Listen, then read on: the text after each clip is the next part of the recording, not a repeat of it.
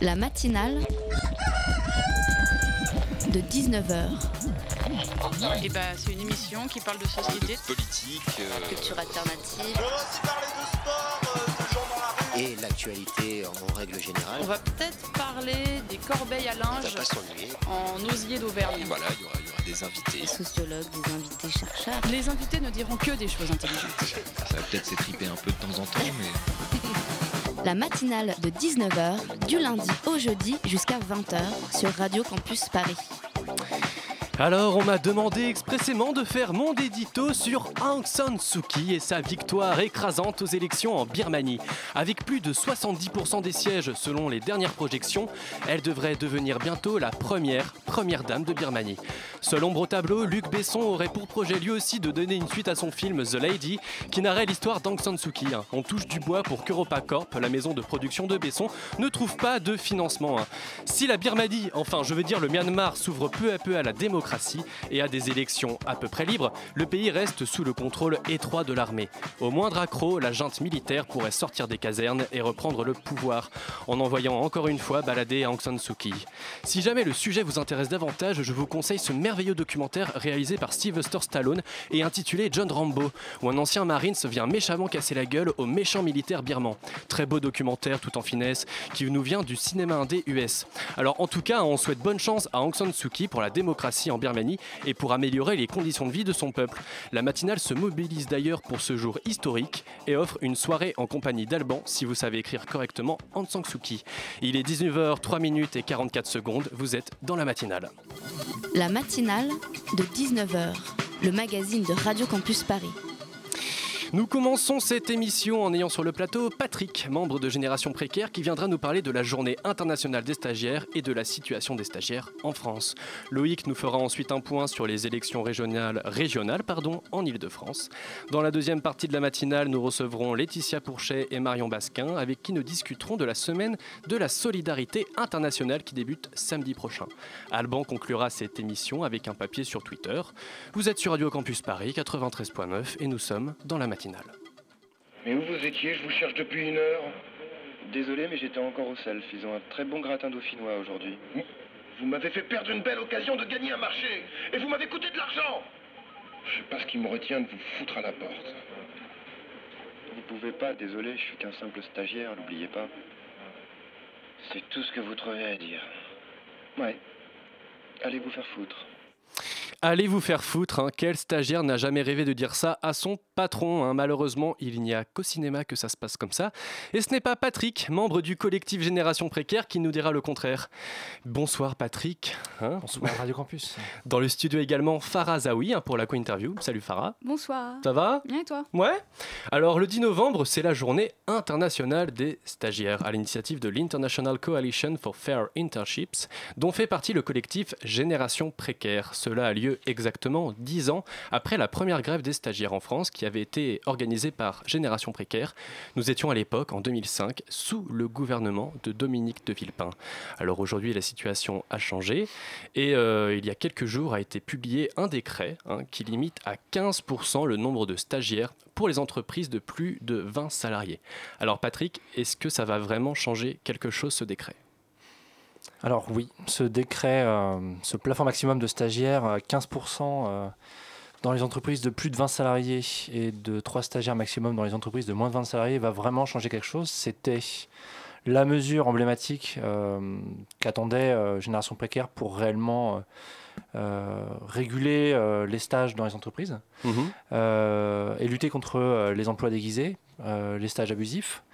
Euh, et euh, cette mesure est donc la dernière qui était attendue euh, dans le cadre de la loi sur l'encadrement des stages. Et maintenant, on a un dispositif législatif qui est entièrement appliqué euh, et effectif euh, dans la réalité des entreprises. Euh, et donc, on va pouvoir euh, analyser chaque année aussi pour euh, évaluer euh, quelles sont les entreprises qui abusent, quelles sont les entreprises qui ont un bon comportement et euh, quel est le nombre de stagiaires euh, dans les entreprises. Alors avant de continuer cette, interview, on va s'écouter euh, un son euh, d'Amaury Montmoreau, qui est cofondateur de Agistage, qui est un cabinet de recrutement spécialisé dans les stages, et il pense que ce décret, c'est une fausse bonne idée. On écoute tout de suite le son. Euh, le fait qu'il y ait une, euh, une évolution dans la loi par, rapport, par rapport aux stagiaires pour justement mieux encadrer ce, statut et limiter les abus est une bonne chose. Maintenant, moi ce que je tenais à souligner, c'est les effets pervers qu'on peut avoir suite à cette loi. Donc le premier effet pervers qu'il y a, vis-à-vis des étudiants, c'est que ceux qui finalement étaient euh, proches du monde de l'entreprise vont le rester, et euh, ceux qui étaient loin du monde de l'entreprise ben, vont être encore plus éloignés, tout simplement. Le deuxième effet pervers, pour moi, c'est euh, le fait, et ça en découle en fait, c'est qu'on on va uniformiser les équipes dans les entreprises. C'est-à-dire que ben, on, perd on va perdre une forme de euh, diversité au sein des entreprises. Puis après, le troisième effet pervers, c'est plus pour côté jeune entreprise qui voyait le stage comme un, moyen de se créer en fait un vivier de euh, futurs candidats à employer. Le fait d'avoir accès en fait, à un certain nombre de stagiaires, ça leur permet de, créer en continu un vivier de candidats. Et le fait de, les limiter à ce niveau-là, ben, c'est aussi euh, limiter les, embauches dans ces structures-là. En mettant des quotas, on, détermine que l'abus, c'est le fait d'avoir un certain nombre de stagiaires dans son entreprise. On considère qu'il y a un problème. On n'a pas encore défini le problème qu'on essaye déjà de le résoudre. Parce que de dire qu'une entreprise qui a plus de 50% de stagiaires dans son, dans, son entreprise, ce n'est pas, une, pas une bonne chose. Ça, d'accord. Ok, tout le monde est d'accord. Mais là, on l'a limité à 15%. On l'a limité à 3 pour ceux de moins de 20 employés. Donc c'est-à-dire qu'on a quand même mis des, des, nombres dessus, des chiffres, et qui, alors qu'on n'a pas défini exactement où était l'abus le, en lui-même. Euh, c'est un sujet de façon de manière générale qui, est assez compliqué. Il est pris de manière simple alors qu'il est compliqué. On est en train de discuter de, la même chose, des stages, par exemple, des personnes qui n'ont jamais mis le pied en entreprise, avec des personnes qui ont déjà euh, fait un an ou un an et demi en entreprise. On, leur met les mêmes lois, les mêmes contraintes, alors que ce pas les mêmes attentes. Alors, Amaury Montmoreau, hein, il nous parle d'effets pervers déjà pour les étudiants, pour les entreprises, ça va renforcer les inégalités. Vous êtes d'accord avec son point de vue, Patrick? Le vide juridique qui existait avant le vote de cette loi et avant euh, les droits des stagiaires précédemment créait un effet pervers. Euh, on n'est pas étonné de la réaction d'Agistage qui, euh, n'existe que parce qu'il y avait un marché fort lucratif des stages en France et donc devoir limiter le, nombre de stages en France leur pose un, petit problème. Non, mais pour, pour revenir au sérieux, la principale raison pour laquelle on exigeait un quota un plafond maximum de stagiaires, c'était pour améliorer la qualité du stage. Hmm. Euh, la deuxième raison, c'était pour euh, limiter les abus d'emploi déguisé. Les deux faits sont vrais. C'est-à-dire qu'un euh, manager qui a 15 ou 20 stagiaires sous sa responsabilité ne peut pas suivre correctement un stagiaire, ne peut pas l'accompagner, et donc le stagiaire, c'est euh, ne peut pas euh, correctement faire son stage, ne peut pas avoir euh, des réponses à ses questions pendant son stage, ne peut pas faire un rapport de stage de qualité et ensuite avoir son diplôme à la fin de son stage.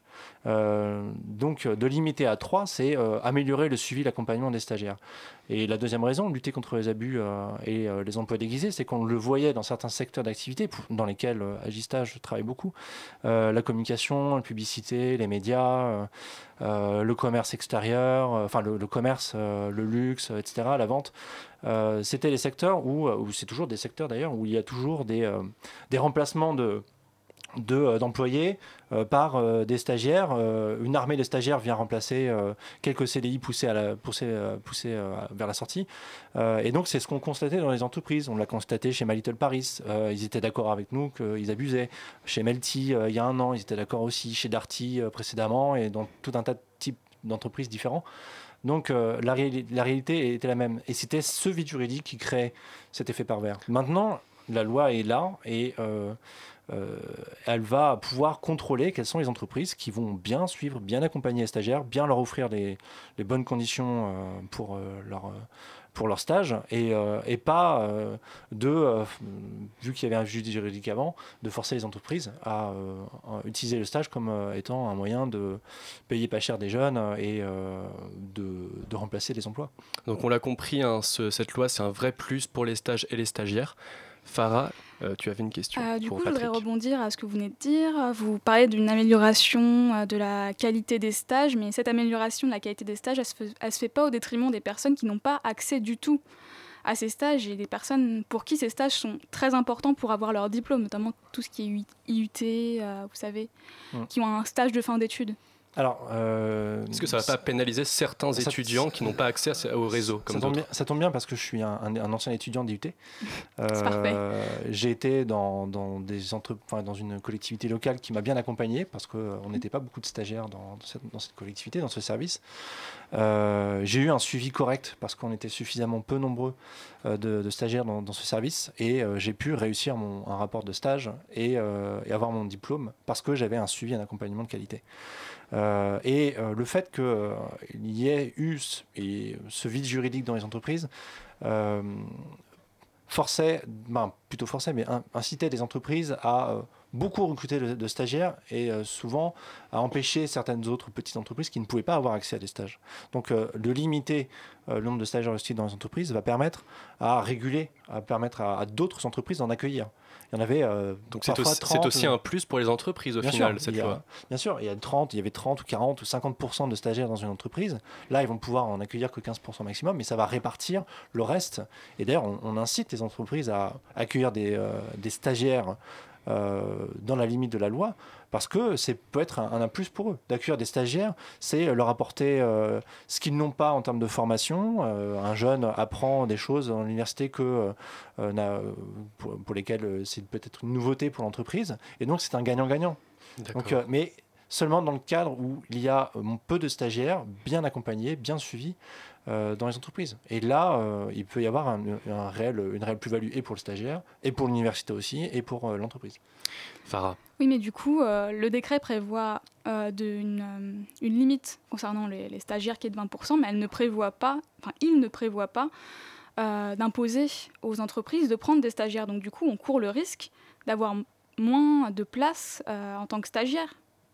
C'est pour ça qu'on demande aussi, euh, comme c'est le cas pour le, le travail illégal, euh, de publier les entreprises qui abusent des stages et qui offrent de mauvaises conditions Mhm. de stage euh, pour permettre aux, aux- stagiaires, aux étudiants d'aller vers les entreprises qui offrent de bonnes conditions de suivi d'accompagnement, des conditions, des bonnes conditions de stage, et donc de aussi euh, avoir une forme de, régulation par, euh, par le naming and shaming. Il y a euh, Interns GoPro qui a fait son label européen des stages, label de qualité des stages, pour, dire voilà, quelles sont les entreprises où les stages se passent bien, et voilà les entreprises où les, où les stages se passent mal. Et ça va au- auto-réguler le système. C'est aussi un autre outil qui est pas cher à mettre en place, puisque vu qu'il y a les contrôles qui existent de la part de l'administration maintenant, euh, on va pouvoir savoir quelles sont les entreprises qui offrent de bonnes conditions de stage et celles qui ne le font pas. Alors je vous invite à continuer cette discussion tout de suite après une pause musicale.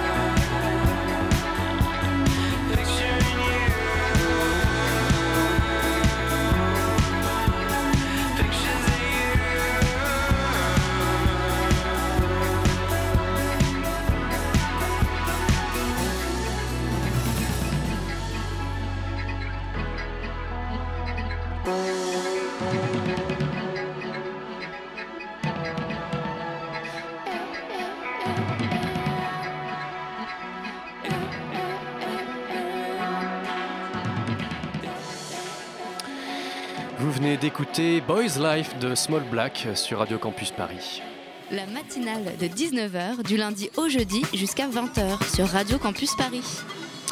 De retour sur le plateau de la matinale euh, avec Patrick. hein. Voilà, il faut, faut signaler que bon, il ne s'appelle pas Patrick, c'est un pseudonyme, hein, mais euh, voilà, c'est euh, c'est un petit peu comment voilà, ça se passe comme ça à Génération Précaire. Alors, euh, on discutait là en off un petit peu de, de ce qui se faisait dans les pays voisins au niveau de la, de la réglementation. Euh, Est-ce que la France, euh, on va dire depuis, euh, depuis quelques années, justement, elle n'est pas, on va dire, la figure de, de proue de la législation en matière de stage? Est-ce que c'est pas un exemple à suivre, la France, ou au contraire, pas du tout?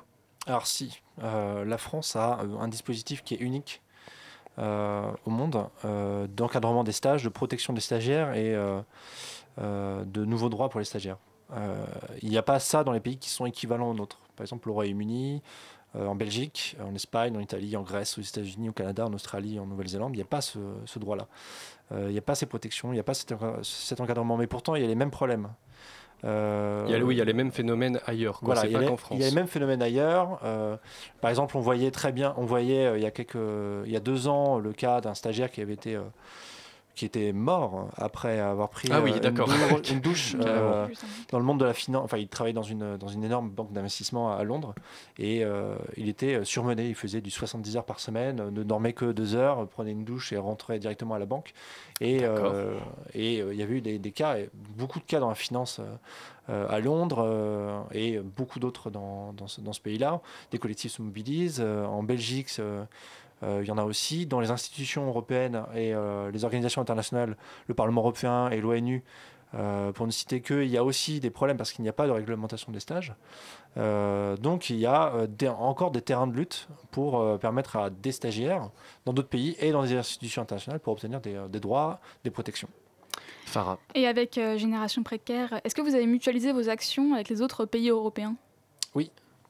Il y a Alors, des mouvements f- européens ouais, qui sont Euh, Il y, a un qui mouvement- émergent. il y a un mouvement international qui est né euh, il y a deux ans et demi qui s'appelle International Coalition for Fair Internship, qui regroupe une dizaine d'associations, euh, de, soit représentant des, des stagiaires de pays, soit des rep- représentant les stagiaires de d'institutions internationales, type euh, le tribunal de, international de la Haye ou euh, l'ONU. Et euh, on a euh, au début un peu euh, échangé quels étaient les constats dans, nos pays, quel était l'état de la réglementation et quels étaient les modes d'action utilisés pour essayer de, revendiquer ses droits. Chacun a son mode d'action propre. Certains font juste de lobbying, certains font des flash mobs. En Belgique, ils avaient fait le Sandwich Protest il y a deux ans, qui sont répétés il y a un an, et maintenant sont à l'initiative avec Interns GoPro de la Journée internationale des stagiaires. Et donc, on a mutualisé un peu nos forces, nos constats, nos moyens d'agir, et aussi les chiffres. Euh, il y a cha- chaque année en Europe 4,5 millions de stagiaires, euh, dont euh, presque la moitié ne sont pas rémunérés ou, pas ou peu rémunérés, ou n'ont pas de droit. Donc il y, y a ce problème-là ailleurs en Europe. Et donc ce- cette coalition permet de, de faire monter en puissance dans ces pays-là cette, cette, euh, cette- ce, ce sujet de- de- des stages. Euh, et certaines personnalités politiques, d'ailleurs, se sont positionnées, comme Hillary Clinton, pour bannir les stages non payés.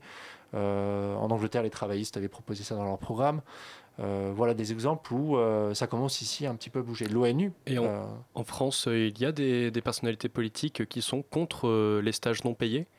Euh, parce que enfin, les- pour l'instant, la, la rémunération, on va dire, elle n'arrive qu'au bout de. euh, Non. Alors, la rémunération existe depuis 2006. Oui, oui, mais euh, c'est il y, a- y y un délai de. C'est au bout de deux mois. Voilà, c'est ça. Pour, les, pour les, tous les stages qui, f- qui font plus de deux mois jusqu'à six mois, six mois étant la durée Rémunération maximum, obligatoire.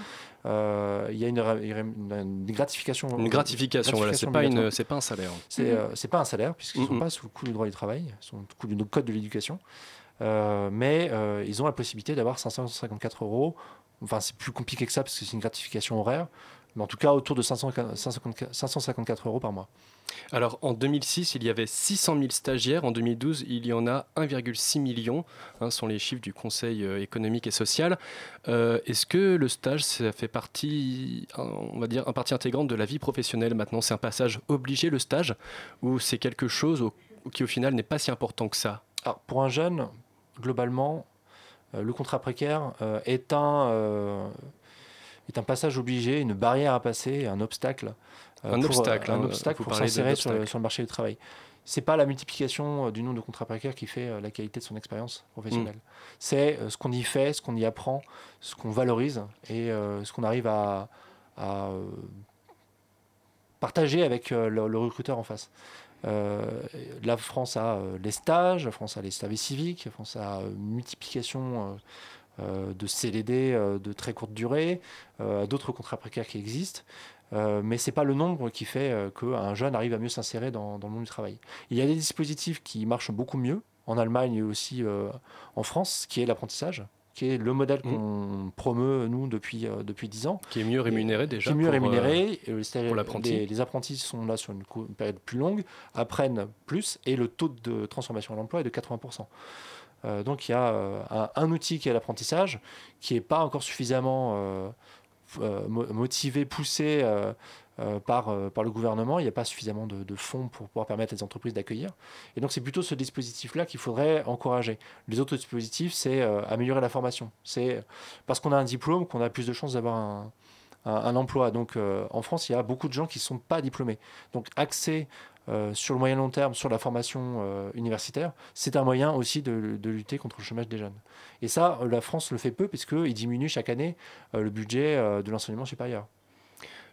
Donc du coup, vous pensez euh, qu'il serait préférable euh, que euh, les stages soient, enfin les entreprises soient mises en lien avec les en- avec euh, les écoles, les universités pour trouver un stage de qualité Oui. plutôt que de laisser les élèves dans la nature euh, chercher un Exactement. stage. Il faudrait qu'il y ait un service public euh, de Eh l'orientation ben, du c'est stage. un- c'est au, bureau- c'est au bureau des stages de s'occuper euh, de la mise en lien avec euh, le bassin d'emploi qui existe, enfin le bassin plutôt euh, d'entreprises qui existent, qui peuvent accueillir euh, des stagiaires. Donc euh, c'est aussi un changement de culture dans les universités. Euh, c'est moins le cas dans les écoles d'ingénieurs et les écoles de commerce qui sont qui ont, elles, la culture de, de- l'entreprise. Mais euh, les universités, pour lesquelles il y a des masters qui, qui offrent des, enfin, qui obligent les, étudiants à faire des stages, euh, doivent absolument euh, être mis en lien avec les entreprises locales, se mettre en lien avec les entreprises locales. Ça peut se faire au niveau des régions. La région a la compétence du développement économique, donc, et aussi en partie euh, quelque chose sur les, universités. Donc il peut y avoir sur, euh, sur les bassins locaux ou les régions des mises en lien entre les universités et euh, les entreprises. Et là, on va pouvoir avoir plus d'entreprises qui vont accueillir de, stagiaires, mais des stages de qualité. Et donc les, offrir des, possibilités à des étudiants qui doivent faire un stage pour valider leur diplôme, pour, euh, avoir, la possibilité de faire le stage dans une entreprise dans laquelle ils vont avoir de bonnes conditions de stage. Et un bon suivi, un bon accompagnement. Mais ça se et la responsabilité, c'est l'université et le bureau des stages. Pour l'instant, c'est pas encore totalement le cas. Alors on va revenir sur cette journée internationale des stagiaires hein, qui se déroulera demain. Alors euh, dans ce cadre-là, euh, Génération Précaire, est-ce qu'il y a des actions de, de prévues? On parlait peut-être d'un flash mob. sans doute, ou enfin, quels sont les objectifs en fait de cette journée pour demain?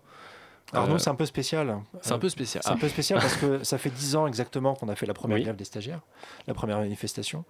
Euh, on a un peu envie de marquer le coup euh, de manière un peu symbolique, mais cette fois-ci pas en allant dans une entreprise qui abuse des stages, maintenant que la loi existe, Mhm. l'administration euh, publique, l'État a la responsabilité de, de réguler euh, le marché des stages. Euh, nous, ce qu'on veut, c'est continuer à parler de l'insertion- de- professionnelle des jeunes et quelles sont les solutions innovantes, socialement innovantes, qui permettent l'insertion professionnelle des jeunes.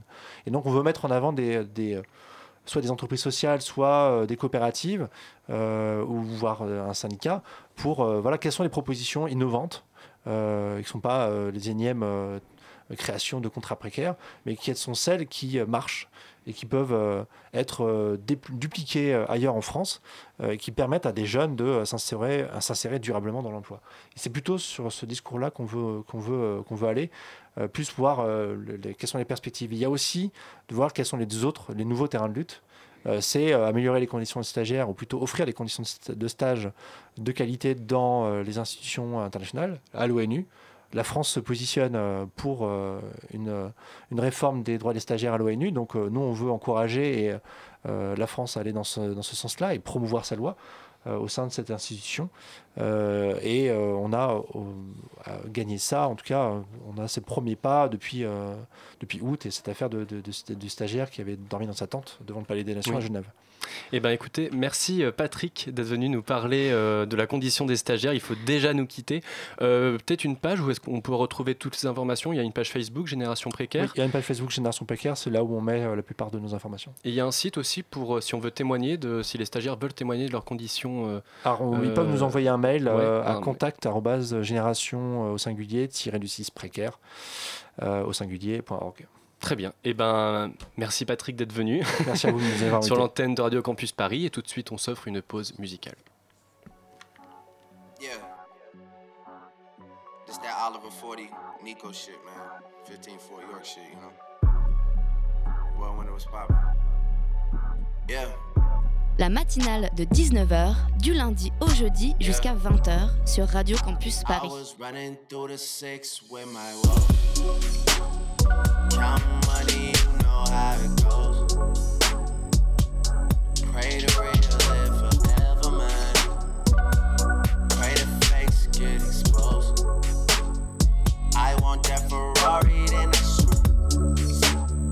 I want that Bugatti just to rock that's on purpose. Niggas want my spot and don't deserve it.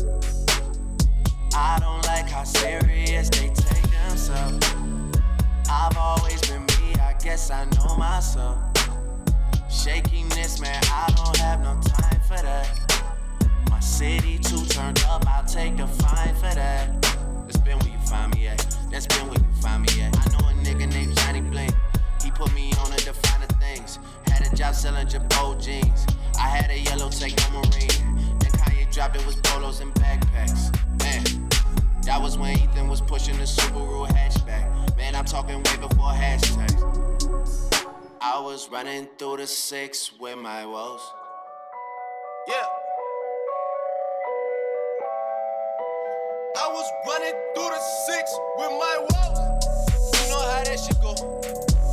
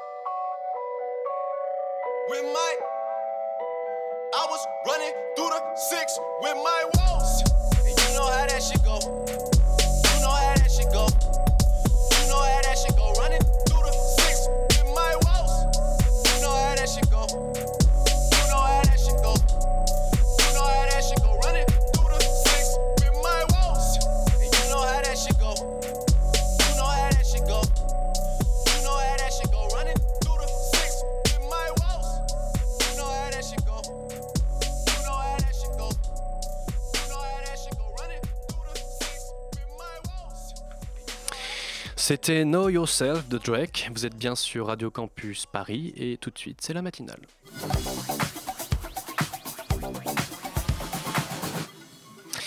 Alors, les élections régionales, c'est dans moins d'un mois. Et comme chaque lundi, Loïc nous a rejoint pour faire un point sur la campagne. Salut Loïc Salut Victor Alors, cette semaine de campagne s'accélère. Les candidats avaient jusqu'à midi aujourd'hui pour déposer leur liste en préfecture. Exactement, ce sont 11 têtes de liste qui ont réussi à réunir les 209 noms nécessaires à la composition d'une liste. Alors peu de surprises finalement, hein, puisque l'on connaissait déjà les principaux candidats qui se sont déclarés au fil des dernières semaines. Alors, est-ce qu'on peut rappeler qui pourrait être le prochain président de la région? Alors à gauche, le candidat, c'est le président de l'Assemblée nationale pour le Parti socialiste, Claude Barthelone. Pour le front de gauche, ce sera Pierre Laurent. Les Verts, eux, mis sur Emmanuel Cos, leur secrétaire national pour récolter les suffrages des franciliens. Pour lutte ouvrière, c'est Nathalie Arthaud que nous avons déjà reçue dans la matinale, qui est candidate.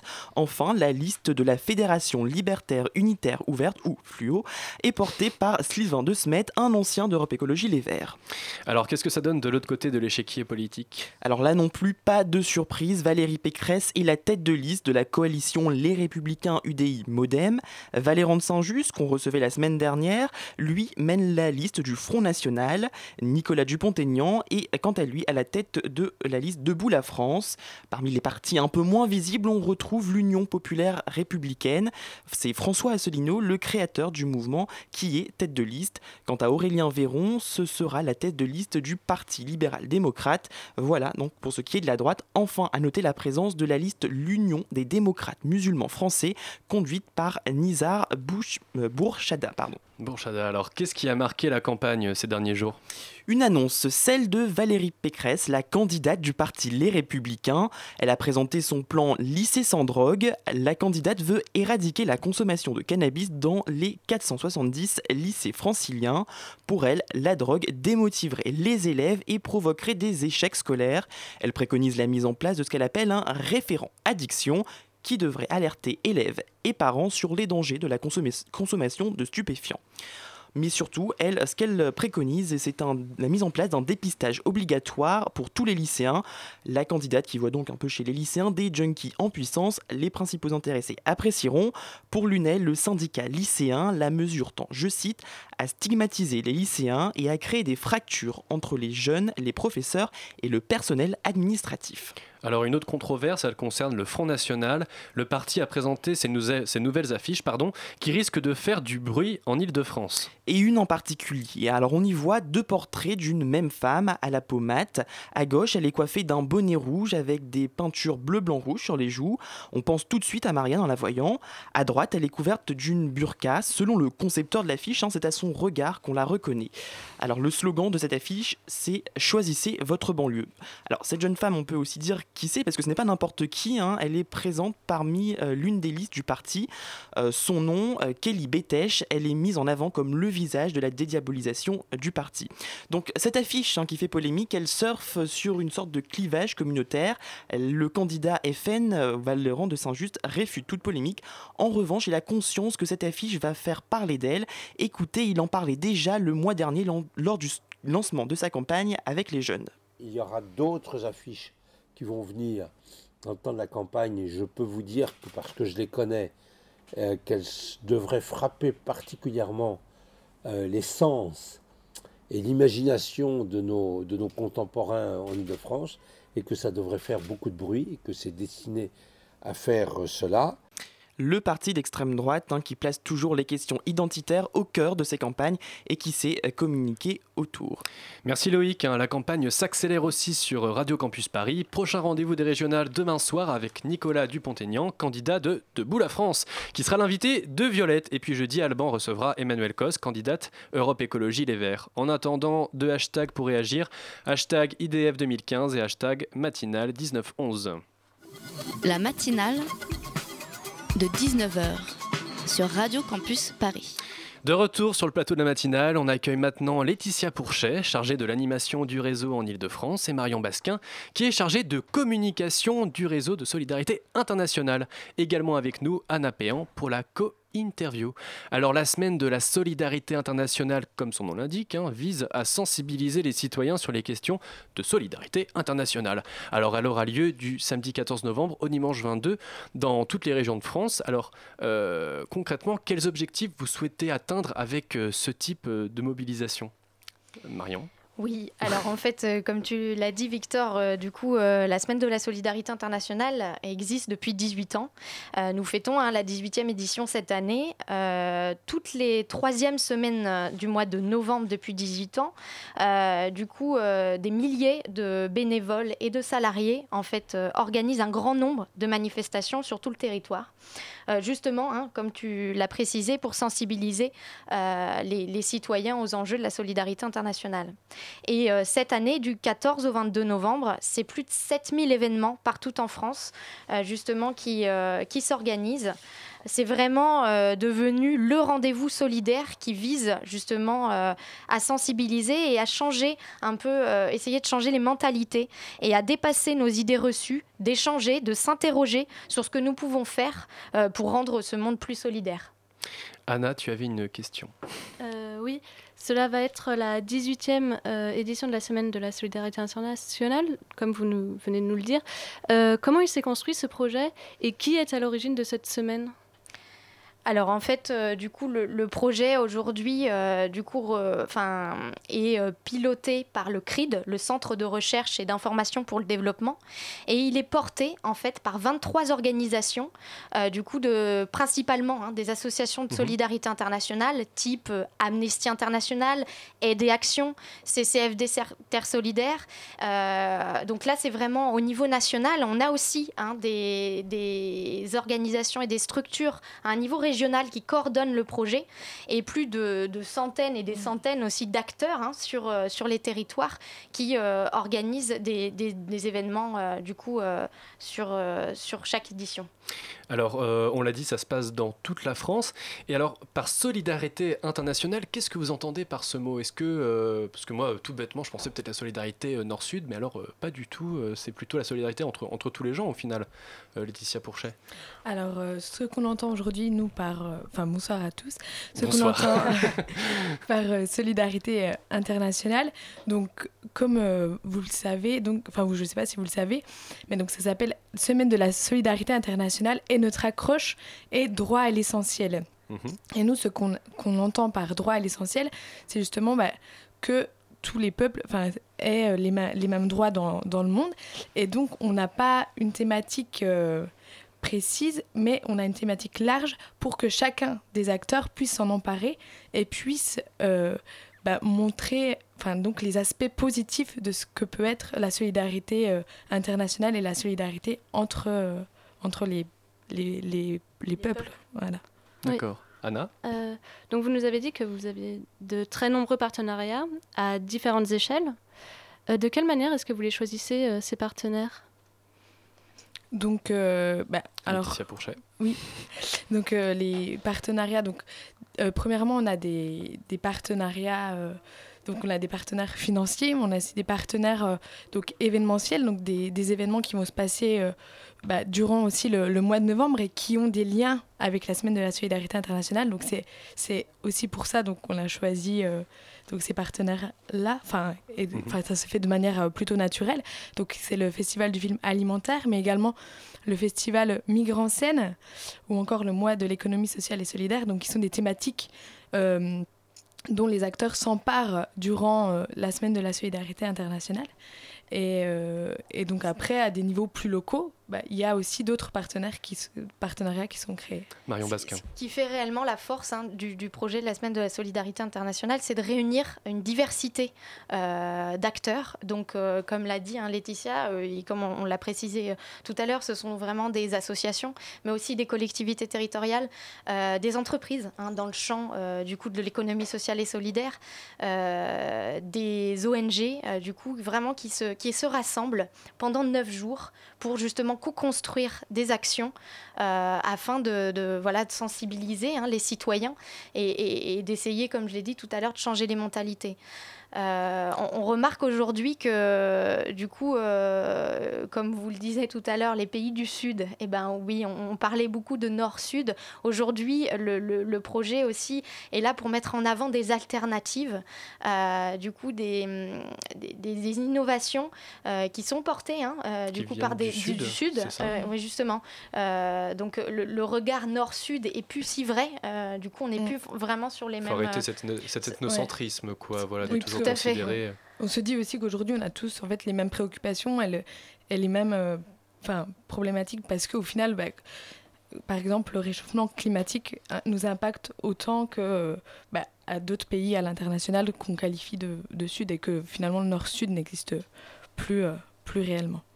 Anna. Oui. Donc en fait, la, la semaine de la solidarité internationale s'intéresse à beaucoup de choses. Les thèmes abordés sont très variés, ça peut concerner l'environnement, le climat, le vivre ensemble, les migrants, la Mhm. thématique nord-sud. Euh, donc c'est très très vaste. Euh, pourquoi choisir de traiter tous ces thèmes en, en même temps plutôt que de mettre l'accent, je sais pas, sur un point euh, particulier? Par exemple, je sais que cette année vous faites des liens avec la COP 21. je- Donc par exemple, pourquoi n'avoir pas choisi de mettre en avant le thème de l'environnement? En fait, euh, Marion. comme je, je le disais tout à l'heure, du coup, la, la- le projet, c'est vraiment une richesse aussi, autant des thématiques qui sont traitées. Euh, on- euh, chacun a sa place dans le projet de la Semaine de la Solidarité internationale. Donc pour nous, en tant que voilà, coordination nationale du projet, euh, c'est difficile de mettre réellement une thématique plus en avant qu'une autre, puisque chacun, chaque acteur sur son propre territoire a ses du coup, différents objectifs et enjeux. Euh, mais euh, effectivement, comme euh, tu, tu as pu le préciser, euh, Anna, il y a un fort euh, du coup euh, euh, la Mhm. lien avec des, des- du coup de la, enfin avec la thématique climat qui est portée euh, fortement par les par les acteurs aujourd'hui. hein.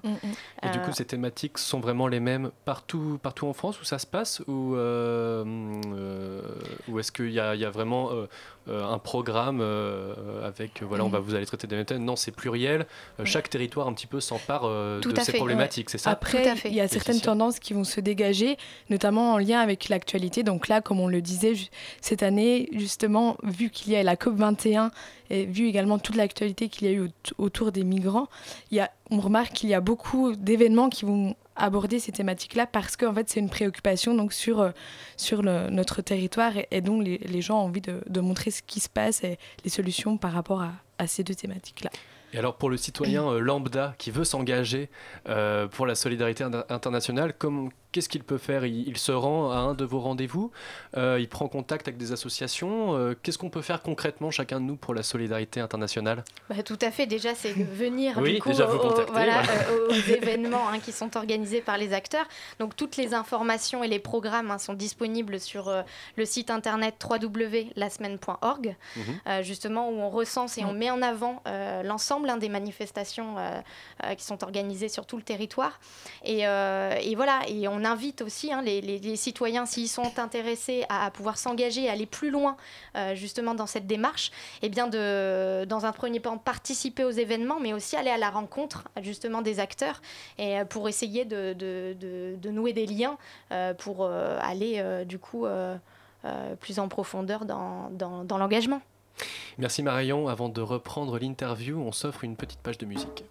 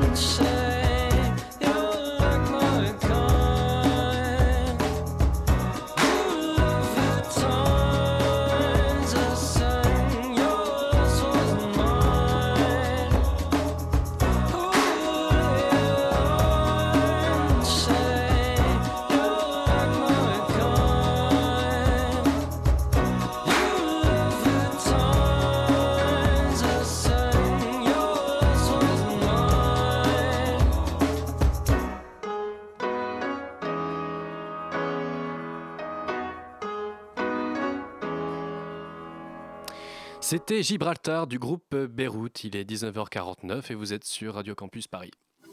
La matinale de 19h. De retour sur le plateau de la matinale avec Laetitia Pourchet et Marion Basquin qui nous parlent de la semaine de la solidarité internationale. Alors justement, on se demandait, mais qu'est-ce qui se passe en Ile-de-France Il y a Anna qui avait une question sur ça. Oui, alors euh, quels sont les différents types de manifestations qui vont être euh, proposées en Ile-de-France, tout simplement? Donc, euh, comme on le disait tout à l'heure, il y a énormément de, manifestations de différents types de manifestations qui sont proposées au public parce que le but, donc, c'est d'aller à la rencontre du public et pour que lui aussi puisse participer et euh, donner son point de vue sur les questions de solidarité internationale. Donc, on va privilégier, enfin, on encourage les acteurs à avoir des actions qui favorisent l'expression du public. Euh, en Ile-de-France, il y a énormément en fait, de, d'acteurs qui sont mobilisés puisque c'est le, territoire sur lequel il se passe le plus euh, d'événements. Et donc, il y a euh, tout ce qui est, donc il y a du théâtre, il y aura des projections de films, des débats, mais des débats qui amènent donc, le citoyen à prendre la parole. Euh, ce n'est pas forcément une relation qui va être verticale, mais c'est le débat. C'est pas un cours magistral, quoi. Voilà, c'est ça. D'accord. Exactement. C'est, on va attendre aussi que bah, le public puisse prendre la parole. C'est, ça va être aussi des, des déambulations, des interpellations, en fait, parce qu'on essaie aussi d'aller vers un public qui n'est pas forcément sensible à cette question et qui ne connaît pas forcément la solidarité internationale. Donc l'idée, c'est d'aller aussi à sa rencontre et de privilégier des lieux où... euh, on peut sensibiliser beaucoup de, de personnes. Et donc, il y, aura, euh, il, y aura même, il y aura même un match de foot qui sera organisé. Sinon, après, Un ça match va... de foot. euh, Un match de Pour foot. la solidarité internationale. solidaire, voilà, qui, sera, qui aura lieu à Ivry-sur-Seine. Après, donc, on va avoir des spectacles, aussi des ateliers, des jeux, enfin des lectures, parce qu'en fait, c'est aussi le, le but d'aller aussi vers des enfants. Il n'y a pas que les adultes qui sont sensibilisés à cette question-là. Donc, il y a des contes qui sont faits aussi pour les enfants. Euh, il, y a, il y aura des jeux interactifs. Il y a, euh, il y a énormément de... Alors, je, ne- de je ne sais pas, que, où est-ce que ça se passera en Ile-de-France Il y a plusieurs lieux, plusieurs territoires? Alors oui, oui. Donc il y a en fait, enfin où que vous soyez, il y aura euh, parce que tous les départements, tous les acteurs organisent des choses sur tous les départements franciliens. Donc euh, pour avoir le programme complet, donc vous pouvez euh, le retrouver sur notre site. Donc comme le disait Marion, www.lasemaine.org. Et donc là, on a mis en avant justement les euh, un best-of francilien. Et Un il y a également voilà. Un menu best-of, d'accord. Parce que donc vu qu'il y a beaucoup de choses, on, on a, on a essayé de mettre en avant un panorama de ce qui peut se passer en Ile-de-France. Et il y a également un programme francilien qui a été fait. Parce que donc il y a des, des- sur des villes, il y aura une programmation donc sur toute la semaine, donc tous les jours, il y aura des choses euh, à, à aller voir et, et à faire, à participer. Marion. Oui, pour préciser, du coup, hein, euh, il va y avoir des événements euh, dans le 19e, des événements euh, du coup en Mm. Essonne, euh, des événements euh, euh, dans le 13e, dans, le 18e, enfin je veux dire, il y a, enfin, il y a vraiment de- sur tous les territoires, euh, il y aura, il y a quelque chose qui se passe, qui se passera. Oui, oui. D'accord, donc oui, c'est pas seulement, en fait, euh, il n'y a pas une concentration qui se passe à Paris, c'est éclaté aussi. Ouais, c'est, ouais. voilà, aussi dans une démarche, on va dire, euh, on va ça, de, de pas, se- de pas tout centraliser, mais, euh, mais voilà, euh, sur son territoire, sur son lieu, euh, voilà, on peut, on peut se rendre. Et alors, euh, peut-être rappeler les informations euh, essentielles.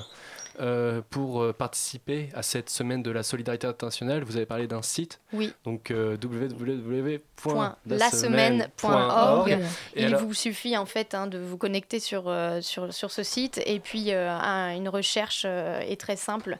Euh, il vous suffit de- de- d'indiquer le, le département euh, que vous souhaitez et, ou la thématique euh, ou la date euh, sur lesquelles vous pouvez vous rendre euh, euh, sur, les, sur les manifestations. Eh ben, merci à vous deux d'être venus. Merci à vous, Laetitia Pourchet, à toi, Laetitia Pourchet, on se tutoie, et à toi, Marion Basquin, d'être venue nous parler de la semaine de la solidarité internationale. Et merci à toi, Anna, pour avoir co-interviewé euh, cette interview. Voilà, ça a fait une petite redite, mais c'est pas grave. Merci à vous deux. Merci. Mais au- Merci. au public, restez avec nous. On revient tout de suite. La matinale de 19h. Le magazine de Radio Campus Paris. Du lundi au jeudi jusqu'à 20h. Comme il est pour le moment à la recherche d'un emploi, Absolument. il passe l'entièreté de son temps sur les réseaux sociaux. Ah bah, vaut bien s'occuper, Il a hein. pourtant réussi à quitter son écran pour venir nous parler en studio. bonsoir Alban. Voilà, mais bonsoir Victor, bonsoir, t'as une super moustache quand même, hein. il fallait que je te le dise. Oui, ça, début de ça, ça se, me- ça se voit pas. Ça me taraude. Mais Bah, je, du coup, je le dis pour ceux qui nous plus d'un et plus d'une, oui, dans le studio. Magnifique, bonsoir, bonsoir. Eh bien écoute, je suis venu te parler des réseaux sociaux, effectivement, car mardi dernier, eh bien figure-toi que j'ai assisté en direct à un tremblement de terre. Quoi? Un tremblement de terre sur Internet? Absolument, accrochez-vous bien, il était aux alentours de 17h quand soudain, mardi dernier, Twitter a tremblé.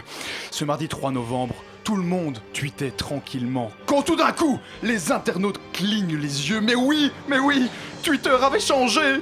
Désormais, le petit bouton favori, qui avant était sous forme d'une étoile, était désormais un like, était devenu un petit cœur rouge. Mais c'est horrible Mais oui, Victor, tu ne crois pas si bien dire Mais désormais, c'est sur Twitter, on peut liker, mais comme sur Facebook. Et ça, pour le petit monde de Twitter, c'est monstrueux, c'est ignoble, c'est le début de la fin des temps. Mais euh, ça, ça change vraiment quelque chose, ce petit cœur sur Twitter? Bien, en fait, sur Twitter, hein, il existe depuis 2008, depuis son lancement, en fait, un petit bouton sous forme d'étoile qui vous permet, comme on dit, de favoriser vos messages. On dit fav pour les, les habitués. Alors, le message en question est à ce moment-là, dès qu'on clique et dès qu'on favorise, il est stocké dans un coin et vous pouvez y accéder quand vous voulez. Ça peut avoir deux utilités. Soit ça peut signaler que vous avez apprécié un tweet, ou bien ça peut juste être un moyen de le garder sous la main de manière à pouvoir le lire plus tard. Euh, si je te suis bien, Twitter veut casser son image élitiste avec des petits cœurs, donc. Eh bien, c'est tout à fait ça, Victor. Enfin, en fait, ça fait un bon moment déjà que Twitter essaye d'élargir son, audi- son audience, pardon, parce que tout simplement Twitter perd de l'argent. Hein, il, vient changer de, il vient de changer de PDG. C'est le fondateur de l'entreprise, Jack Dorsey, qui est revenu aux commandes de Twitter. Il s'apprête à supprimer, tenez-vous bien, un peu plus de 300 emplois dans les prochaines semaines partout dans le monde. Ça fait environ 8% des effectifs de Twitter à travers le monde. La France sera probablement aussi touchée, même si on ne sait pas dans quelle proportion. Mais c'est quoi leur problème à Twitter? Ça ne fonctionne plus? Très bonne question, Victor, pertinente. Eh bien, tout à fait. Le problème, c'est que ça ne fonctionne plus. En fait, c'est assez simple, je t'explique. Twitter vit grâce à la publicité. Hein, il gagne environ euh, 500 millions Mais alors, d'euros par comment tu dis trimestre. Twitter? Twitter. Twitter. Twitter. On reviendra sur le problème Hein? lexical plus tard. C'est aussi un débat qui agite la, la twittosphère, comme on dit. Et donc Twitter, euh, Twitter, Twitter, en américain, euh, gagne environ 500 millions d'euros par an en publicité. Alors ça, c'est pas mal. Mais bon, il faut payer euh, ses équipes. Hein. C'est pas que c'est pas Radio Campus Paris. Nous, on est bénévoles, mais euh, les employés de Twitter pas. Euh, or, justement, Twitter revendique environ 316 millions d'abonnés. C'était c'était fin juin, c'est pas mal. Mais il faut savoir qu'un peu moins de la moitié d'entre eux se connectent tous les jours. À titre de comparaison, hein, très rapidement, euh, bah, Facebook a lui 1,49 milliard d'utilisateurs, c'est presque 5 fois plus. Donc résultat, bah, Facebook euh, gagne de l'argent, Twitter en perd. Et donc Twitter tente de devenir populaire, si je te suis bien. Bah exactement, mais t'imagines 5 secondes, attends.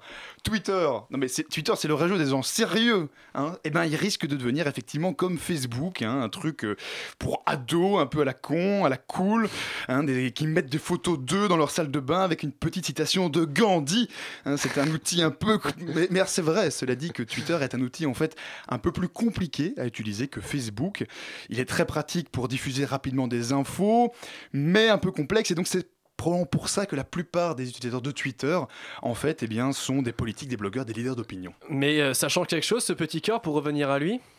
En fait, pas vraiment. hein. Tout ce qu'on pouvait faire avec une étoile, on peut toujours le faire avec un petit cœur. Donc sur le fond, ça ne change rien. Je te cite quand même deux trois réactions de, Oui, j'allais te demander. Voilà, alors par exemple, il y a euh, Valoli- Valolik, un twitto, qui a sorti un magnifique graphique pour nous expliquer en quoi le Favgate, c'est le nom de cet événement, allait mener au déclin de l'humanité. D'accord. Isaacso s'est quant à lui demandé si on pouvait toujours favoriser les tweets d'un homme marié, puisque désormais c'est un petit cœur. Et enfin, et enfin, mention spéciale pour le compte officiel du gouvernement qui a tweeté, je cite, Courage Twitter pour la réforme du, pour la réforme du FAV.